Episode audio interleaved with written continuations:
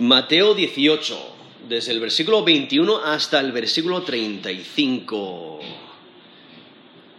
Si has sido perdonado, debes perdonar. Si has sido perdonado, debes perdonar. O sea, si has puesto tu fe y confianza en Jesús como Señor y Salvador, te has arrepentido de tus pecados, le has, eh, has confesado tus pecados y Él te ha perdonado. Incluso nos dice 1 de Juan 1, versículo 9, que si confesamos nuestros pecados, Él, o sea, Dios, Él es fiel y justo para perdonar nuestros pecados y limpiarnos de toda maldad. Eso es primera de Juan, capítulo 1, versículo 9. O sea, confesamos nuestros pecados, y eso implica el, decir nuestros pecados, el afirmar, hemos pecado, el, el, confesarlos, el no esconder nuestro pecado, sino afirmarlos y decirle a Dios lo que hemos hecho. Él ya lo sabe, pero nosotros afirmamos, sí, lo hemos hecho, hemos pecado contra Dios, te hemos desobedecido, hemos roto tu ley y confesamos nuestros pecados, Dios promete perdonar nuestros pecados y limpiarnos de toda maldad. Él no dice, no, eh, ya has pecado de la misma manera 40 veces. No, ya has pecado de la misma manera 15 eh, veces. No, ya te has pasado.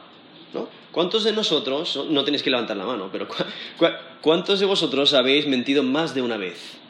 Robado más de una vez eh, haberte enojado contra alguien más de una vez, hecho lo malo más de una vez. ¿Cuántas veces has pecado más de una vez antes de arrepentirte? ¿Cuántas veces has pecado, te has arrepentido y pasan unos minutos y pecas de la misma manera? ¿Cuántas veces has pecado en tu vida? Y Dios cuando Él perdona, su perdón es completo. Él te, él te, él te perdona aunque vuelvas a pecar. Pecas y te perdona. O sea, cuando te arrepientes de tu pecado, te perdona. Cuando confiesas tu pecado, te perdona. Y, y, y, y como sabemos, estamos en este, en este cuerpo de carne, batallamos con esta naturaleza pecaminosa y volvemos a pecar. Y muchas veces son los mismos pecados ¿Cómo puede ser que haya tenido esa actitud otra vez? ¿Cómo puede ser que haya mentido otra vez? ¿Cómo puede ser que, me haya afanado otra vez? ¿O que haya murmurado otra vez? ¿O que haya pecado de esta manera? Si eh, ya, ya, llevo una semana todos los días pecando de esta manera, ¿cómo puede ser posible? O, eh, eh, sea, el punto es que nosotros somos pecadores.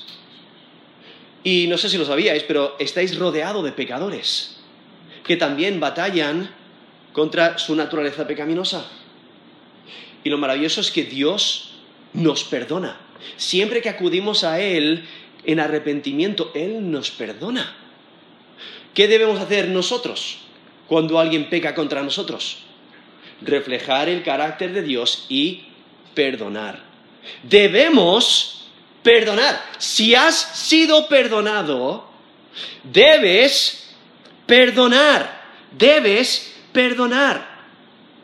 Ahora aquí el texto que estamos considerando hoy, si Dios lo permite, aquí en Mateo 18, desde el versículo 21 al versículo 35, vemos como eh, el apóstol Pedro le hace una pregunta a Jesús, posiblemente porque han estado hablando en el versículo 15 al 17 sobre qué, hacer cuando alguien peca contra ti.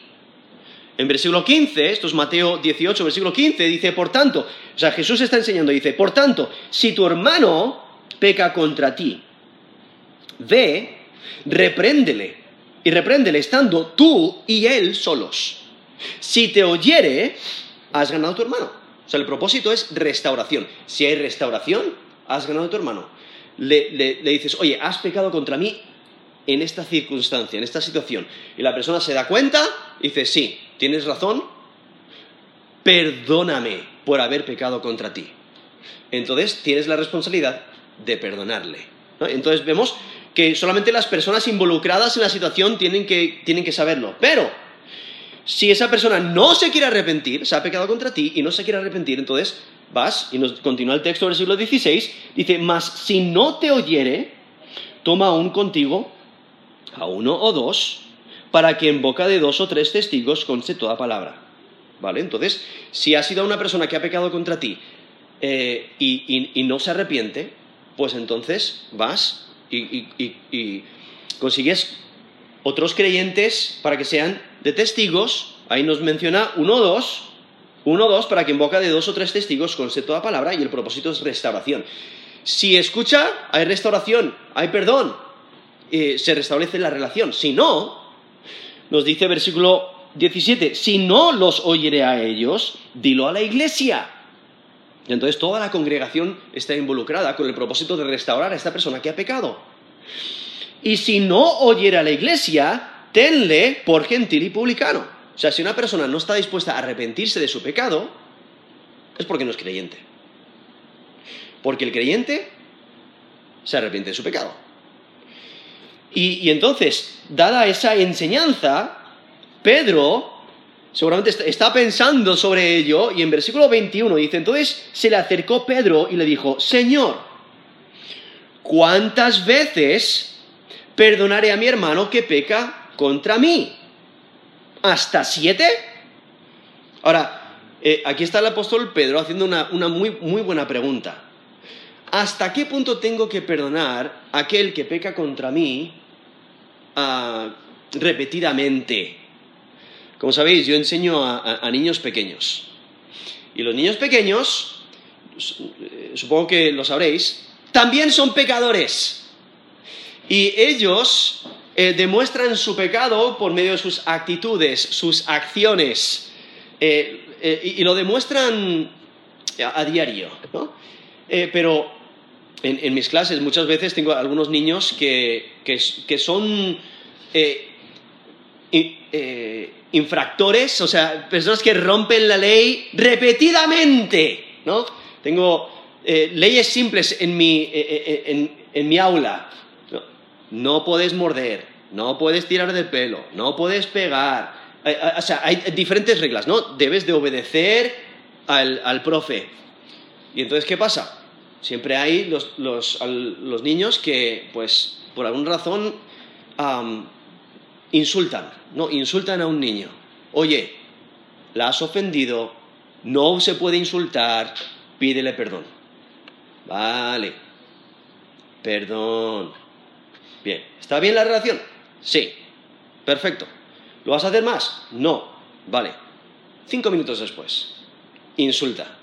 Oye, has pecado insultando. O sea, no puedes insultar, no puedes usar eh, malas palabrotas. ¿no? Eh, pídele perdón. Perdón, vale. Eh, cinco minutos después, otro insulto. Oye, ¿sabes? No puedes insultar. Pídele perdón. Vale. Pide perdón. El día siguiente, eh, eh, entra a clase insultando a otro, ¿no? O sea, eh, alguien que peca en lo mismo repetidamente. Entonces, Pedro tiene una gran pregunta. ¿Hasta cuándo hay que perdonarle? Porque para nosotros, cuando nos pisotean los... Cuando alguien pasa enfrente de nosotros y nos da un pisotón, la primera vez el amor lo cubre, dices, lo ha hecho sin querer. Pero la segunda vez dices, oye, te has cuidado, o sea, me, has dado un pisotón, no, es que te lo merecías. Ah, bueno, pero eso no es la, actitud correcta, ¿no? Ah, bueno, tienes razón, perdóname por darte el pisotón. El siguiente día, te dado un pisotón. Oye, ¿qué pasa? Eh, me has dado un pisotón. Ah, ah bueno, perdón, perdón, tienes razón, no, no debería de hacerlo. El día siguiente, otro piso. ¿Pero qué pasa aquí? ¿No? entonces, es una gran pregunta. ¿Hasta cuándo debo de perdonar? ¿Hasta cuándo debo de perdonar a la persona que peca contra mí constantemente? Y este texto lo que afirma es que si, cuando te pide perdón, estás obligado a perdonar. Tienes que perdonar siempre. ¿Por qué? Porque tú has sido perdonado. Y nosotros entendemos que somos pecadores, fallamos al el estándar de Dios y constantemente pecamos contra Dios y pecamos contra otros, y reconociendo que tenemos pecadores a nuestro alrededor, nosotros tenemos que reflejar el carácter de Dios y perdonar, perdonar a otros. Eh, entonces, por ello, este texto es tan importante en nuestra vida. No tenemos, no tenemos el derecho de no perdonar. Si hemos sido perdonados, tenemos que perdonar. Y por ello, aquí vemos eh, cómo Jesús le responde en versículo 22. Jesús le dijo, no te digo hasta siete, sino aún hasta setenta veces siete. Es que si has sido perdonado, debes perdonar, debes perdonar. Ahora, el apóstol, eh, perdón, el apóstol Pedro ha, escuchado la enseñanza de Jesús. En Mateo 5, del 23 al 24, dice, si si, eh, por tanto, si traes tu ofrenda al altar y allí te acuerdas de que tu hermano tiene algo contra ti, deja allí tu ofrenda delante del altar y anda, reconcíliate primero con tu hermano y entonces ven a presentar tu ofrenda. Entonces presenta tu ofrenda. Eso es Mateo 5 del 23 al 24. Menciona esa idea de que hay que eh, eh, restaurar la relación, hay que pedir perdón, hay que arreglar las, cosas entre, entre, entre hermanos, entre personas. Mateo 6, 12. Perdonaos, perdón, perdónanos nuestras deudas, como también nosotros perdonamos a nuestros deudores. ¿Vale? Eso es Mateo 6, versículo 12, donde Jesús mismo está enseñando a los discípulos cómo orar y cómo, y, entonces, eh, eh, en, este, en, esta oración ejemplar dice, mira, debes de, tener pendiente el perdón. Tienes que perdonar a otros como Dios te ha perdonado a ti. Entonces, está orando para que, Dios nos ayude a perdonar a otros como Dios nos ha perdonado a nosotros. Eso es Mateo 6, 12.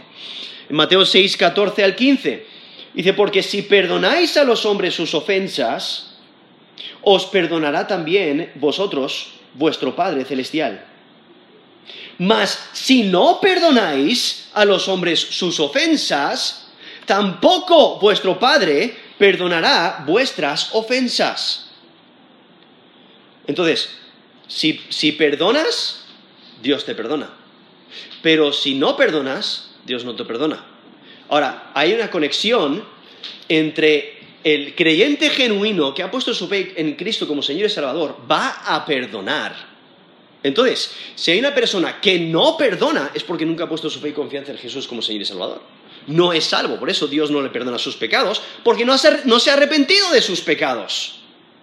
Entonces, por ello, ese texto eh, eh, es clave porque nos eh, está identificando al creyente genuino. El creyente genuino perdona.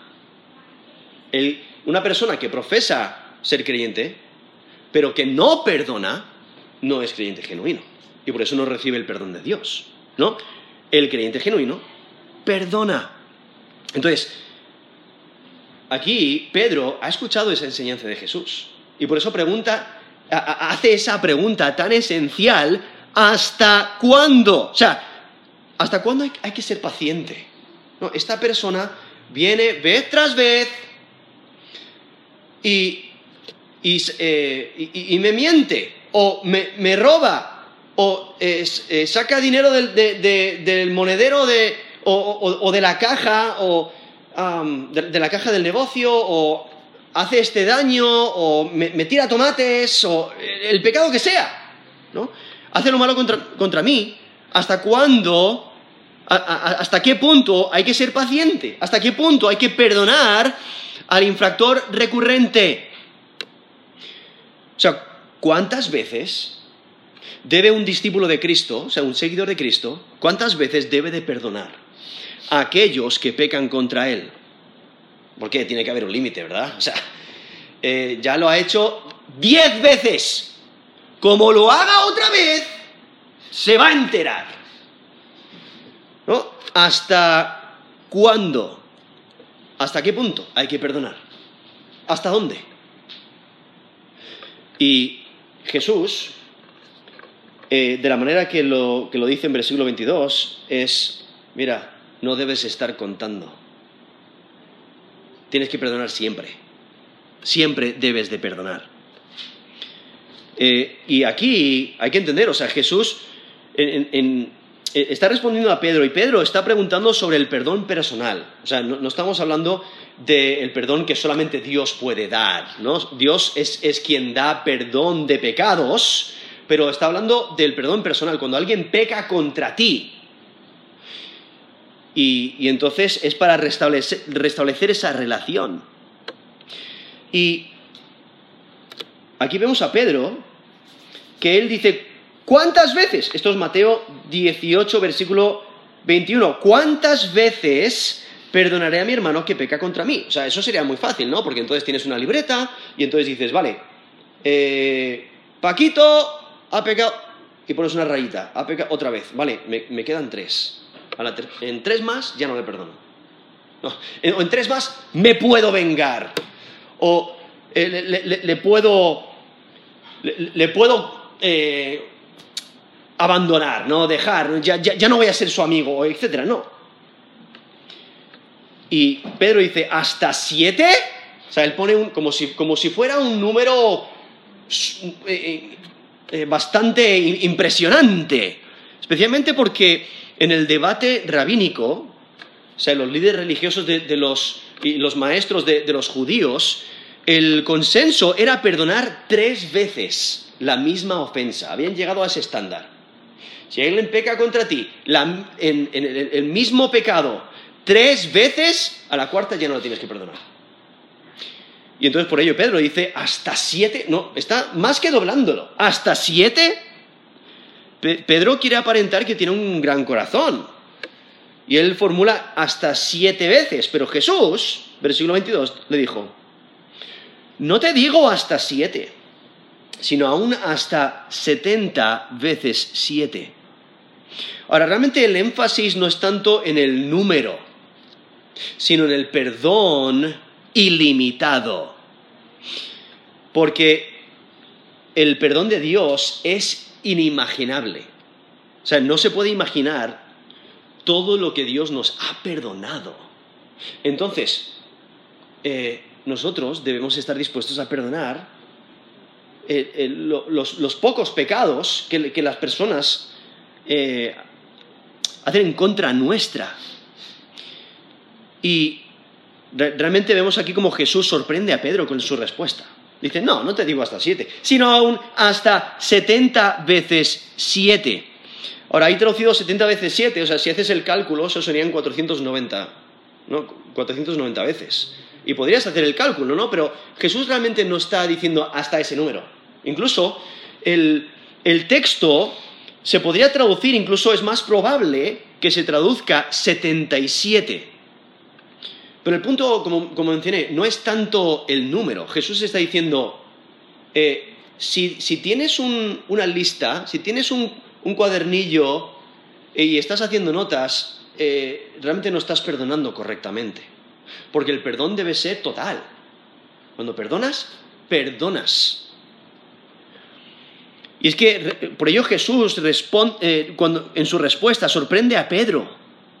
Y Jesús responde usando el ejemplo de Lamec. Si recordáis en Génesis 4, versículo 24, eh, dice, Lamec, si siete veces será eh, vengado Caín, Lamec, en verdad, setenta veces siete lo será. Entonces, eso es Génesis 4, 24. Jesús responde usando ese ejemplo, el ejemplo de Lamec, pero lo aplica al perdón. ¿Hasta cuándo hay que perdonar? Jesús está diciendo, siempre debes de perdonar. No, no, no, debes estar calculando, no debes de poner un límite al perdón. Jesús no está poniendo un límite al perdón. Para Jesús, el perdón es constante. Y el perdón es de todo corazón. Si no es de todo corazón, es que no es perdón. Si, si dices perdonar a alguien y luego le reprochas a, a esa persona por la misma situación, es que no es perdonado. Si, le dices, si hace 20 años le dijiste, te perdono, y hoy se lo echas en la cara, es porque no has perdonado. Eso no es perdón genuino. El perdón genuino abandona ese pecado, o sea, lo, deja atrás, lo cubre, cubre ese pecado y ya no se vuelve a sacar. Entonces, por ello Jesús está diciendo, no debes estar contando, no debes tener una lista y decir, ah, van 15, o van 13, o van 2, van 4. No, no, no, no.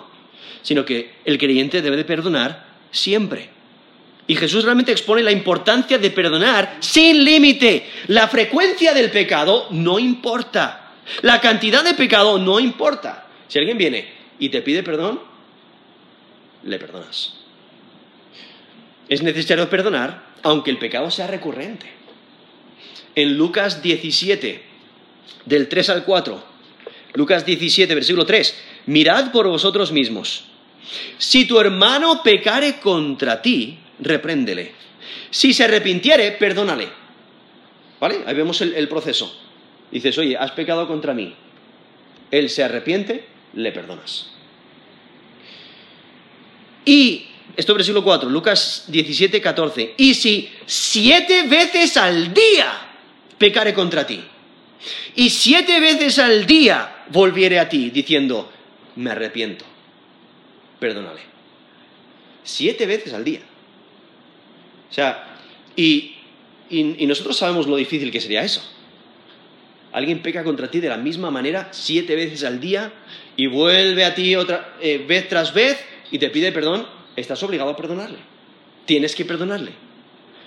Eh, y, ahí, como mencioné, no está poniendo un límite al perdón. Está diciendo siempre debes de perdonarle. Da igual cuántas veces. Eh, la frecuencia del pecado no importa, debes de perdonar. Y es que el creyente ha sido perdonado. Y porque el creyente ha sido perdonado una cantidad insuperable, un creyente nunca podrá perdonar más de lo que ha sido perdonado. Nunca vas a poder perdonar a otro más de lo que tú mismo has sido perdonado. Porque al nacer siendo pecador, eh, y, no solamente has nacido siendo pecador, sino que has pecado, Romanos 6, 23 dice, la paga del pecado es muerte. ¿Qué es lo que mereces? La muerte. Entonces, lo maravilloso es que dice, mas la dádiva de Dios es vida eterna en Cristo Jesús, Señor nuestro. Si tú has puesto tu fe y confianza en Jesús como Señor y Salvador, eh, por la obra de Cristo en la cruz, Dios te ha perdonado todos tus pecados. Todos tus pecados, los pasados, los presentes, los futuros. Dios te ha perdonado todos tus pecados. Y, jamás podrás perdonar eh, a, tal nivel. Jamás podrás perdonar más de lo que has sido perdonado. No, no, no, eh, es imposible que perdones a otros más de lo que has sido perdonado. Entonces, por ello, has sido perdonado una cantidad insuperable, debes de perdonar. Es que no hay límite a, la generosidad de Dios hacia el creyente inmerecido. No merecemos perdón, pero Dios nos ha perdonado por la obra de Cristo en la cruz y, y porque hemos creído en Él para salvación, creído en Cristo como nuestro Señor y Salvador.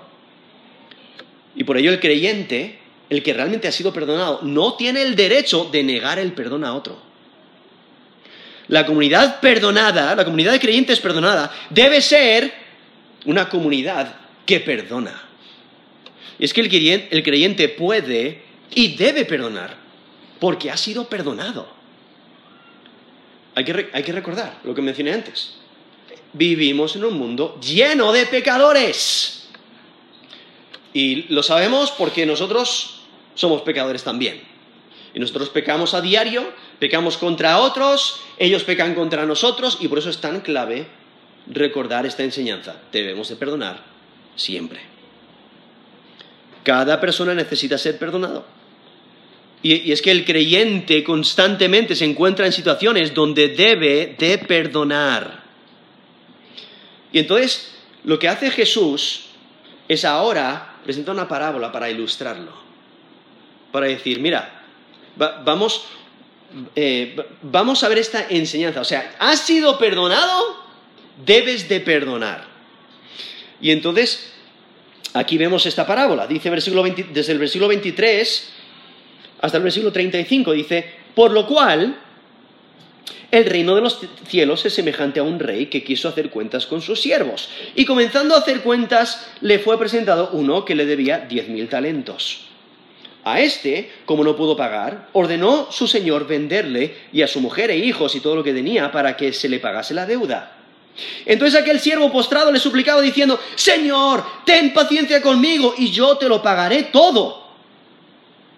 Y el señor de aquel siervo, movido a misericordia, le soltó y le perdonó la deuda. Pero saliendo aquel siervo, halló a uno de sus consiervos que le debía cien denarios. Y haciendo de él, le ahogaba, diciendo, Págame lo que me debes. Entonces su consiervo, postrado, postrándose a sus pies, le rogaba, diciendo, Ten paciencia conmigo y yo te lo pagaré todo. Mas él no quiso, sino que fue y le echó en la cárcel hasta que pagase la deuda. Viendo sus consiervos lo que pasaba, se entristecieron mucho y fueron y refirieron a su señor todo lo que había pasado. Entonces llamándole su señor le dijo, siervo malvado, toda aquella deuda te perdoné porque me rogaste. ¿No debías tú también tener misericordia de tu consiervo como yo tuve misericordia de ti? Entonces su señor enojado le entregó a los verdugos hasta que pagase todo lo que le debía. Así también mi Padre Celestial hará con vosotros si no perdonáis de todo corazón cada uno a su hermano sus ofensas. Vemos esa, parábola, esto es en Mateo 18, he leído del versículo 22 hasta el versículo 35. Ahora, algo que hay que entender cuando leemos una parábola eh, y, la interpretamos, tenemos que entender que es, necesario entender su contexto, es necesario interpretarlas literalmente, de acuerdo con las reglas de interpretación literaria, y las palabras, o sea, las parábolas se interpretan como similitudes, están haciendo similitudes. No, por eso empieza diciendo, por lo cual el reino de los cielos es semejante a un rey. Entonces, cuando ves, ves las comparaciones, ves las similitudes, ves como el rey realmente representa a Dios y estos siervos nos representan a nosotros, a, las personas. Y es que las parábolas muestran elementos reales, pero también pueden contener elementos con otros propósitos. Muchas veces sus elementos solo tienen el propósito de impactar hacia la verdad. Muchas veces, eh, eh, muchas veces queremos que una parábola nos presente una estructura teológica total, pero no es su propósito, es enseñar algo específico. Por ello es un error enfocarse en la interpretación de detalles que no están en el texto.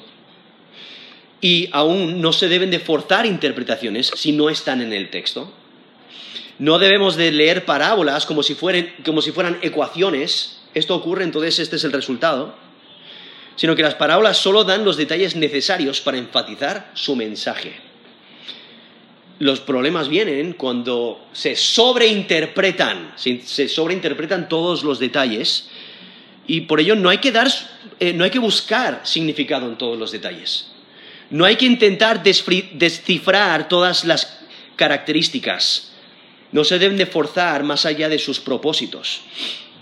Porque aquí está usando esta ilustración para ilustrar ese punto. El punto, el punto clave es, has sido perdonado, debes de perdonar. Entonces, por ello aquí en versículo 23 dice, por lo cual el reino de los cielos es semejante a un rey que quiso hacer cuentas con sus siervos. Ahora, el ministerio de Jesucristo, él mismo nos dice que, el reino se ha inaugurado, ¿no? O sea, el reino de Dios se inauguró con el ministerio de, Jesucristo y aquellos que están en el reino sirven al gran rey, que les ha perdonado mucho más de lo que jamás podrían perdonar a otros. Y es que si Dios ha sido tan generoso, sus hijos también deben de ser generosos. Es que el incumplimiento del perdón demuestra eh, que uno no es parte del reino de Dios. Porque el que ha sido perdonado, perdona, eh, modela el perdón. Los siervos, eh, hay que entender ¿no? que los siervos del mundo antiguo podían llevar responsabilidades de, gran autoridad. Algunos de los siervos pues, manejaban las finanzas, el, dinero, eh, los impuestos, etc. Entonces, aquí vemos como este rey, que tiene muchos siervos, pues él les, trae para hacer las cuentas. A ver, ¿Qué habéis hecho con vuestros negocios? ¿Cómo ha ido? ¿Cuál ha sido la, ganancia? Eh, y, les, prueba. Y, entonces, aquí, por el, dinero que se maneja, es obvio que estos siervos tienen un alto rango, eh, porque eh, menciona que el primer siervo le, debe al rey diez mil talentos. Ahora, Quizás Jesús aquí, como sabemos, esto es una parábola, ¿vale? Entonces, eh, simplemente está intentando llevar a, llevar a o, que entendamos el punto principal que, nos está enseñando. Has sido perdonado, debes de perdonar. Tienes la responsabilidad de perdonar. Pero entonces aquí, cuando vemos los detalles de, la parábola, dice, versículo 24, que comenzó a hacer cuentas. Y le fue presentado uno que le debía diez mil talentos. Ahora, el talento en la antigüedad era el estándar monetario más alto que había. Además, el número diez mil era el número más alto declarado en una palabra. Entonces, eh, por eso realmente está usando el número más alto que se puede decir en una palabra eh, en, el español son dos palabras, pero en, el, griego es una palabra, eh, y el, estándar monetario más alto.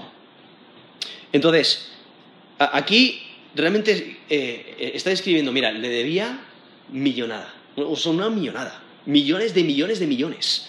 Porque cuando consideras un talento, o sea, aunque el texto no nos dice de qué material, o sea, podía ser de diferentes materiales, porque era el talento era un estándar monetario, ¿vale?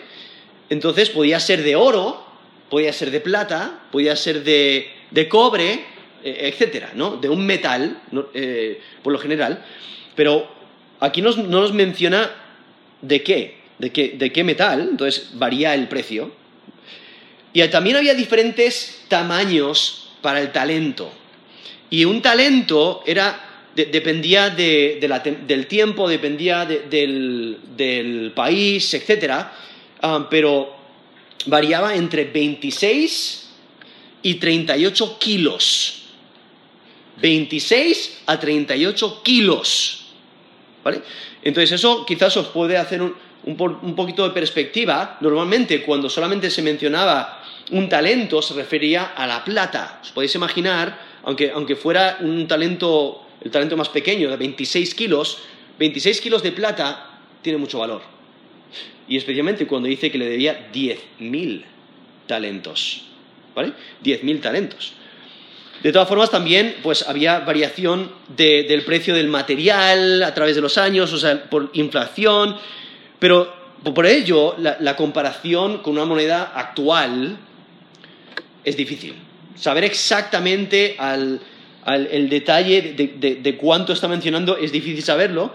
Lo que sí sabemos es en Mateo 22 nos dice que el denario es la paga de un día de un trabajador normal, ¿vale? Eso es Mateo 20 versículo 2. Y se dice, se decía que un talento de plata, un talento de plata valía seis mil denarios. Seis mil denarios. Eso significa cuando haces el cálculo, eso equivale para el trabajador normal, eso, eh, eh, eso equivale la paga diaria, o sea, la paga que recibe durante un año, eh, la paga que recibe cada día, es la paga, o sea, lo que es un talento serían 20 años de trabajo. Un talento, 20 años de trabajo de un trabajador normal. 20 años. Y el oro valía 30 veces más.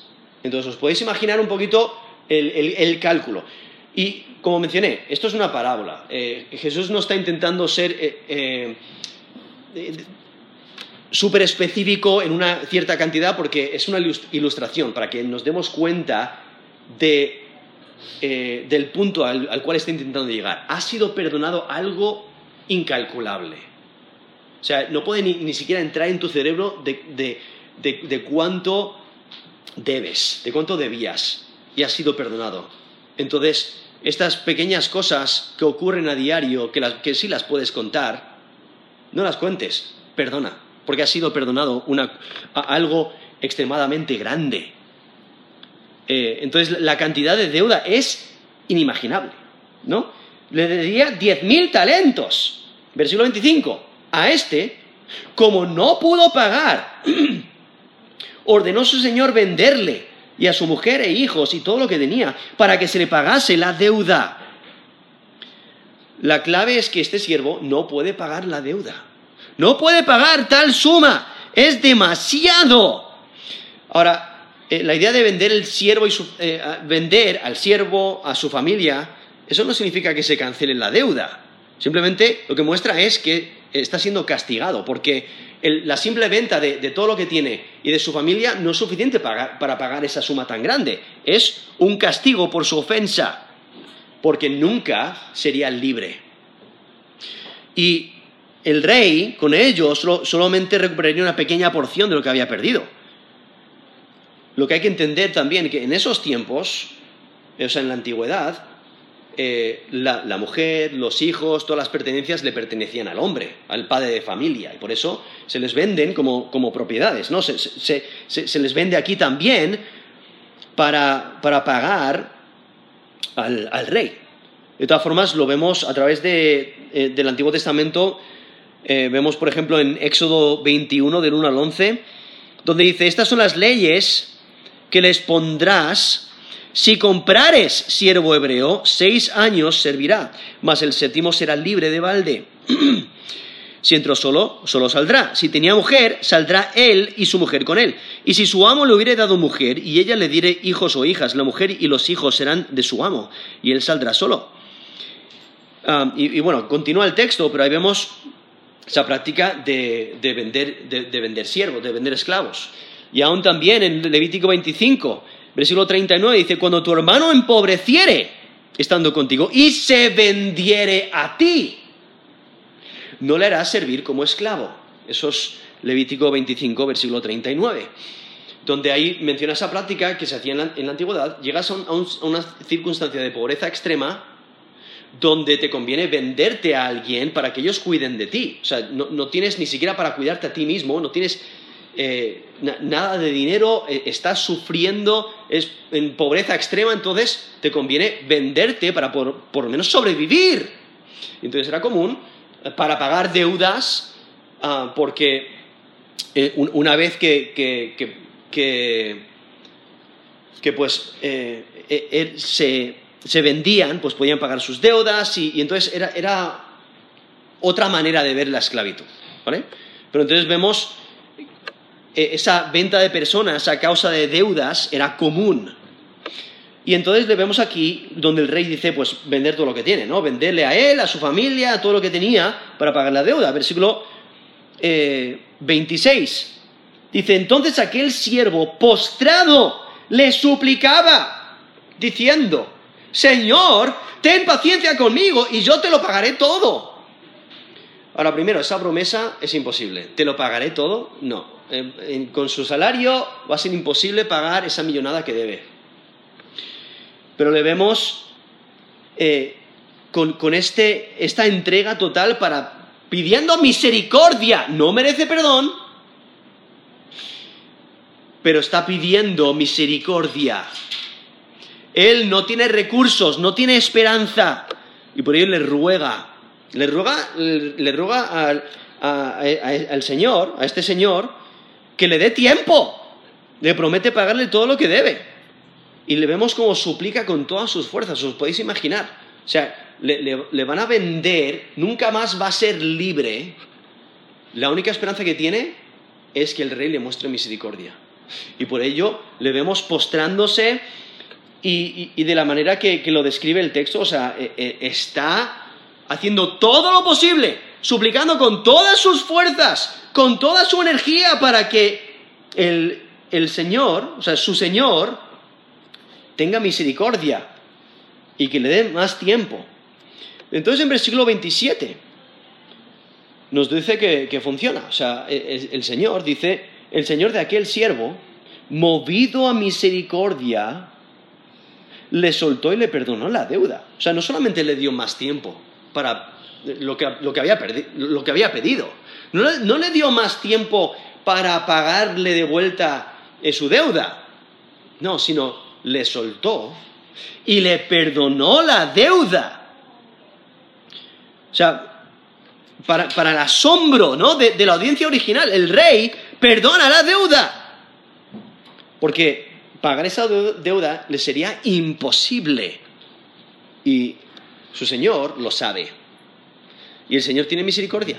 Le cancela la deuda. El rey muestra muchísima gracia. Y aquí, como mencioné, aquí está describiendo nuestra situación. Dios nos ha mostrado mucha gracia. Nos ha perdonado. Y, lo que Dios ha perdonado va mucho más allá de lo que podemos calcular. Nos ha perdonado al, al máximo. Y entonces en versículo 28 vemos el cambio de escena donde éste acaba de salir de, de, la presencia de su Señor, ha sido perdonado, una deuda incalculable, y en versículo 28 dice, pero saliendo aquel siervo, o sea, ese, ese siervo sale, no nos dice el texto si va en búsqueda de otro siervo o si se le encuentra, pero dice, saliendo aquel siervo, halló a uno de sus consiervos que le debía cien denarios. Y haciendo de él, le ahogaba diciendo, págame lo que me debes. ¿Vale? Entonces aquí vemos esta escena. Este siervo acaba de ser perdonado diez mil talentos, una suma incalculable. Sale de allí, se encuentra con un consiervo que le debe cien denarios. Ahora, 100 denarios es dinero, porque son 100 días de trabajo. O sea, es dinero, no debemos de decir que es una suma muy pequeña, no, es, son 100 días de, trabajo para un, trabajador normal. Pero aquí vemos que la, misma situación se repite, pero la actitud de este, este primer siervo es deplorable. Porque, aunque sí, la suma es importante, no tiene nada que ver con la deuda que le acaban de perdonar. Muestra un contraste bastante grande entre el rey y este primer siervo. Porque el rey estuvo dispuesto a perdonar eh, diez mil talentos. Pero este no está dispuesto a perdonar, aunque ha sido perdonado diez mil talentos, no está dispuesto a perdonar eh, cien denarios. Este, y este siervo actúa de manera hostil amenaza a su consiervo. Le, vemos eh, anteriormente pidiendo paciencia al rey, ten paciencia conmigo, pero ahora le vemos impaciente.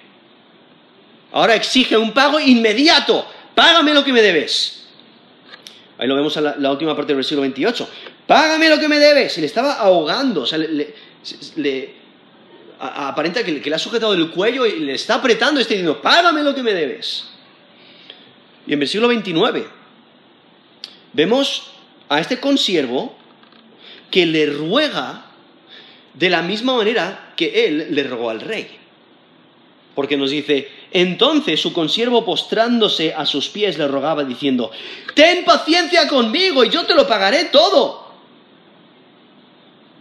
O sea, son casi idénticas las palabras, ¿no? Que, ese, el primer siervo le hizo al rey y ahora el consiervo se lo, se lo hace a este primer siervo ten paciencia conmigo y yo te lo pagaré todo. Y eso, o sea, la situación, aunque la situación es similar, no le hace recapacitar. Lo interesante es que este segundo siervo sí tenía la capacidad de pagarle de vuelta, porque solamente son 100 días de trabajo. De alguna manera podría pagarle la deuda en algún momento. El, primer siervo era imposible que pagaran la deuda, pero este, este consiervo sí tiene por lo menos la capacidad de poder pagarle, pero aún así no está dispuesto a, a perdonar. Es interesante porque en Mateo 7:12 Jesús dice, todas las cosas que queráis que los hombres hagan con vosotros, así también hacedlo vosotros con ellos. Porque esto es la ley y los profetas. Eso es Mateo 7, versículo 12. Y comúnmente se le conoce como la regla del oro. ¿no? Haz hacia otros lo que quieres que ellos te hagan a ti. Aquí este siervo con el rey quiere misericordia, pero no está dispuesto a mostrar misericordia hacia aquel que, que, le debe dinero. Y entonces vemos a este, a este siervo que actúa de una manera deplorable. Eh, no está dispuesto a recapacitar, a pensar en lo que acaba de ocurrir. En versículo, en versículo 30 dice, mas él no quiso. O sea, aunque este consiervo, nos dice el versículo 29, entonces su consiervo, postrándose a sus pies, le rogaba, diciendo, ten paciencia conmigo y yo te lo pagaré todo. Pero, versículo 30, él no quiso, sino que fue y le echó en la cárcel hasta que pagase la deuda. Entonces le echa en la cárcel, lo cual era un derecho en esos tiempos, para que pagase la deuda. Es una cárcel de deudores y básicamente lo que hace es forzar a la familia a pagar la deuda para que este otro pueda salir libre. Entonces le echa en una cárcel de deudores, dice, hasta que pagase la deuda. O sea, vemos como este primer siervo endurece su corazón. No aprendió nada de su experiencia con la gracia del rey. Le mete una prisión de deudores a este consiervo. Y sí, vale, eh, les está forzando a pagar la deuda. Pero la cuestión es, acabas de ser perdonado una deuda inimaginable. Diez mil talentos eh, en contraste con cien denarios. O sea, millones de millones de millones. es que todo depende eh, de, cuánto valía el material, de, qué tamaño era. algunos dicen que podría llegar a billones a billones de, dólares o de euros. O sea, es una cantidad enorme en comparación con los cien denarios, que, solo son eh, posiblemente miles, ¿no? Entonces, ¿cómo puede ser, cómo puede endurecerse de, tal manera? Dice, no quiso, sino que le, echó en la cárcel hasta que pagase la deuda. Pero entonces en versículo 31 vemos que los consiervos, por lo menos eh, eh, se, entristecen, lo más probable es que, sepan lo que ha acontecido anteriormente, donde el rey le ha perdonado. Pero dice el versículo 31, viendo sus consiervos lo que pasaba, se entristecieron mucho y fueron y refirieron a su señor todo lo que había pasado. Es que las acciones del primer siervo no son aceptables, porque él ha sido perdonado, él debía demostrar perdón, tenía la responsabilidad de mostrar compasión porque él había recibido compasión. Y entonces, eh, eh, esa es la enseñanza que Jesús nos está dando. O sea, Dios ha proporcionado su misericordia y perdón a todos. Los que han aceptado el perdón de Dios deben de reflejar el carácter de Dios, deben de perdonar también. Y entonces vemos como los consiervos y eh, se, lo mencionan, le, refirieron a su Señor todo lo que había pasado, nos dice ahí el versículo 31. Versículo 32. Entonces, llamándole su Señor, le dijo, siervo malvado, toda aquella deuda te perdoné porque me rogaste. O sea, aquí lo que vemos es como el rey le identifica como malvado y identifica que este siervo malvado ha despreciado su misericordia. Aunque el rey le ha mostrado misericordia, él lo ha aceptado, pero de una manera superficial. No la, ha recibido eh, genuinamente y por ello está dispuesto a no perdonar a otros, a no, a, a no perdonarle la deuda a este consiervo. En versículo 33 dice, ¿no debías tú también tener misericordia de tu consiervo, como yo tuve misericordia de ti? O sea, el rey le perdona diez mil talentos, pero cuando este consiervo solamente le debe cien denarios, ¿no está dispuesto a perdonar? Y es que el, el creyente genuino debe demostrar el carácter de Dios, debe demostrar la misericordia de Dios. Por ello nos dice en Mateo 5:7, bienaventurados los misericordiosos, porque ellos alcanzarán misericordia. O sea, el que es misericordioso demuestra que, que ha recibido misericordia. Y por ello alcanza misericordia. Nos dice Primera de Juan 4:11, amados, si Dios nos ha amado así, debemos también nosotros amarnos unos a otros. Eso es Juan 4.1. Entonces, ese mismo argumento, Dios nos ha amado de una manera superior a lo que nosotros podemos amar. Pero si Dios nos ha amado de esa manera, nosotros debemos de amar los unos a los otros. Eso es 1 Juan 4, versículo 11. Y entonces nos dice versículo 34, eh, o sea, después de reprocharle, dice, mira, tú debías de haber mostrado misericordia también, como yo la mostré contigo. Versículo 34, entonces su señor enojado le entregó a los verdugos hasta que pagase todo lo que le debía. Ahora, ese término ahí traducido verdugo se refiere a un carcelero, es un, es un guardia de la cárcel, pero es alguien que examina con tortura. Y entonces ahora vemos que el rey no hace lo que iba a hacer, antes le iba a vender, ahora no le vende. Ahora le, entregó a los verdugos. Eh, le entrega a ser torturado hasta que pague lo que debe. La situación es que nunca va a poder perdonar lo que... Eh, perdón, nunca podrá pagar lo que debe. Por ello su sentencia es por vida. Su sentencia es por vida. Nunca podrá pagar lo que debe. Y entonces vemos como Jesús ahora lo aplica, y aplica su, enseñanza y nos, dice, versículo 35, así también mi, mi Padre Celestial hará con vosotros si no perdonáis de todo corazón cada uno a su hermano sus ofensas. ¿Qué es lo que está dejando muy claro? Si no perdonas, es porque no has sido perdonado, es porque no te has arrepentido de tus pecados, es porque no has clamado a Jesús para salvación, es porque no has creído en Jesús como Señor y Salvador. Si no perdonas, eh, es porque no eres un creyente genuino. Y entonces, ¿cuál es el, cuál es el resultado? Castigo eterno. Castigo eterno. Por eso nos dice, así también mi Padre Celestial hará con vosotros si no perdonáis de todo corazón cada uno a su hermano sus ofensas. Aquí realmente el, eh, eh, el, versículo 35 nos recuerda que el propósito de la historia, de esta parábola, es comunicar una lección espiritual sobre el reino de Dios. El siervo solo recibe perdón cuando el rey lo ofrece. La compasión del rey no se puede ganar. Él la ofrece gratuitamente. Por ello la, misericordia de Dios no tiene medida. Es absurdo rechazar el perdón. Hay juicio para los que rechazan el perdón.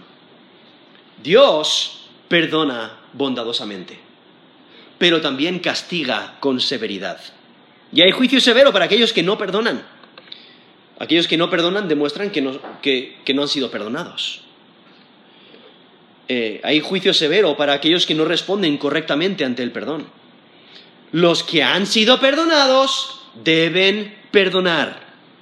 el incumplimiento del perdón demuestra que uno no es parte del reino de Dios. El que no ha recibido el perdón de Dios no lo entiende. No entiende el perdón. Y por ello no perdona. Dios perdona eternamente. Dios perdona incondicionalmente a aquellos que se arrepienten de sus pecados. Por eso el texto que mencioné antes en 1 Juan 1.9, que si confesamos nuestros pecados, Él es fiel y justo para perdonar nuestros pecados y limpiarnos de toda maldad. Él perdona. Si nos arrepentimos, Él perdona. Y nosotros, si hemos sido perdonados, debemos de perdonar. Nos dice Lucas 6:36, sed pues misericordiosos como vuestro Padre es misericordioso. Eso es Lucas 6, 36. Entonces aquí vemos, hemos sido perdonados, debemos de perdonar. Hay que recordar, hay juicio para el malo. el, el juicio severo muestra la seriedad de rechazar la misericordia. El creyente genuino vive valorando el perdón de Dios y por ello perdona a otros. Como nos dice Mateo 6, 14 al 15, porque si perdonáis a los hombres sus ofensas, os perdonará también a vosotros vuestro Padre Celestial. Mas si no perdonáis a los hombres sus ofensas, tampoco vuestro Padre os perdonará vuestras ofensas. Eso es Mateo 6, del 14 al 15. O incluso Mateo 7, del 1 al 2. No juzguéis para que no seáis juzgados. Porque con el juicio con que juzgáis, seréis juzgados. Y con la medida con que medís, os será medido. Aquí vemos a este siervo que tiene un juicio severo para su consiervo. Pero, como ese texto dice, con el juicio con que juzgáis seréis juzgados, con la medida con que medís os será medido. Y entonces, ¿qué es lo que recibe? Eh, esa condenación. Recibe eh, ese, eh, ese castigo por su maldad. Y, entonces tiene que pagar esa deuda que debía, porque rechaza la misericordia que le han ofrecido. Es que si has sido perdonado, debes perdonar. Por eso tenemos este texto aquí. O sea, el perdón es importante en el mundo porque el mundo está lleno de pecadores. El creyente debe reflejar el carácter de Dios. La misericordia de Dios es incalculable. El juicio de Dios es severo. El creyente genuino valora su perdón, o sea, ha sido perdonado, lo valora y por ello perdona. creyente genuino se arrepiente de su pecado. Pero muchas veces nos enorgullecemos cuando, incluso cuando perdonamos a otros. ¡Wow! ¿Has visto qué bondadoso soy yo? O a veces ponemos límites a las veces que perdonamos. Vale, vale, hasta este punto, pero como lo hagas otra vez. O a veces exigimos penitencias a los que pecan eh, contra nosotros. Vale, te perdono, pero tienes que hacer esto o aquello. O a veces nos vengamos, o nos enojamos en vez de perdonar, o no estamos dispuestos a perdonar. A veces no valoramos el arrepentimiento, a veces no nos arrepentimos nosotros, o nuestro arrepentimiento es superficial, o no, valoramos cuando alguien se arrepiente de su pecado y, clama a Dios para perdón y, nos pide perdón a nosotros por haber pecado contra nosotros. O sea, debemos de perdonar. O sea, podéis pensar en una persona que viene y, miente y, luego lo piensa y dice, oh, eh", y viene y te pide perdón. Debes de perdonar o una persona que, siempre aparca su vehículo en tu estacionamiento y te pide perdón, debes de perdonar. Una persona que permite que su perro haga sus necesidades enfrente de, su, de tu puerta todos los días y todos los días viene y te pide perdón. Debes de perdonar. Debes de perdonar. un familiar ¿no? que pisotea eh, eh, el piso, acabas de barrerlo, acabas de fregarlo, lo acabas de limpiar y viene y, te pisotea todo con, sus zapatos sucios llenos de barro. Y entonces dices, oye, acabo de limpiar. Eh, bueno, perdóname, o sea, no lo voy a hacer más, vale, el siguiente día lo hace otra vez. Te pide perdón, debes de perdonar. Lo hace otra vez, debes de perdonar. Lo hace otra vez. Eh, no debes estar contando cuántas veces ha pecado contra ti. Eh, la, cuestión es, debemos de perdonar. Aun cuando una persona te calumnia múltiples veces, te pide perdón, perdona a la persona. Aquí realmente nos, muestra este texto la enorme deuda del pecado del hombre y el gran perdón de Dios hacia nosotros. Muestra la compasión de Dios, muestra el perdón de Dios a través de la obra de Cristo, muestra la necesidad de reflejar la misericordia de Dios, muestra la importancia de perdonar. Si has sido perdonado, si has puesto tu fe y confianza en Jesús como Señor y Salvador, has recibido el perdón de Dios de todos tus pecados, debes de valorar ese perdón, valorar la misericordia de Dios y reflejar ese perdón y misericordia hacia otros. Si has sido perdonado, debes perdonar. Vamos a terminar en, en oración.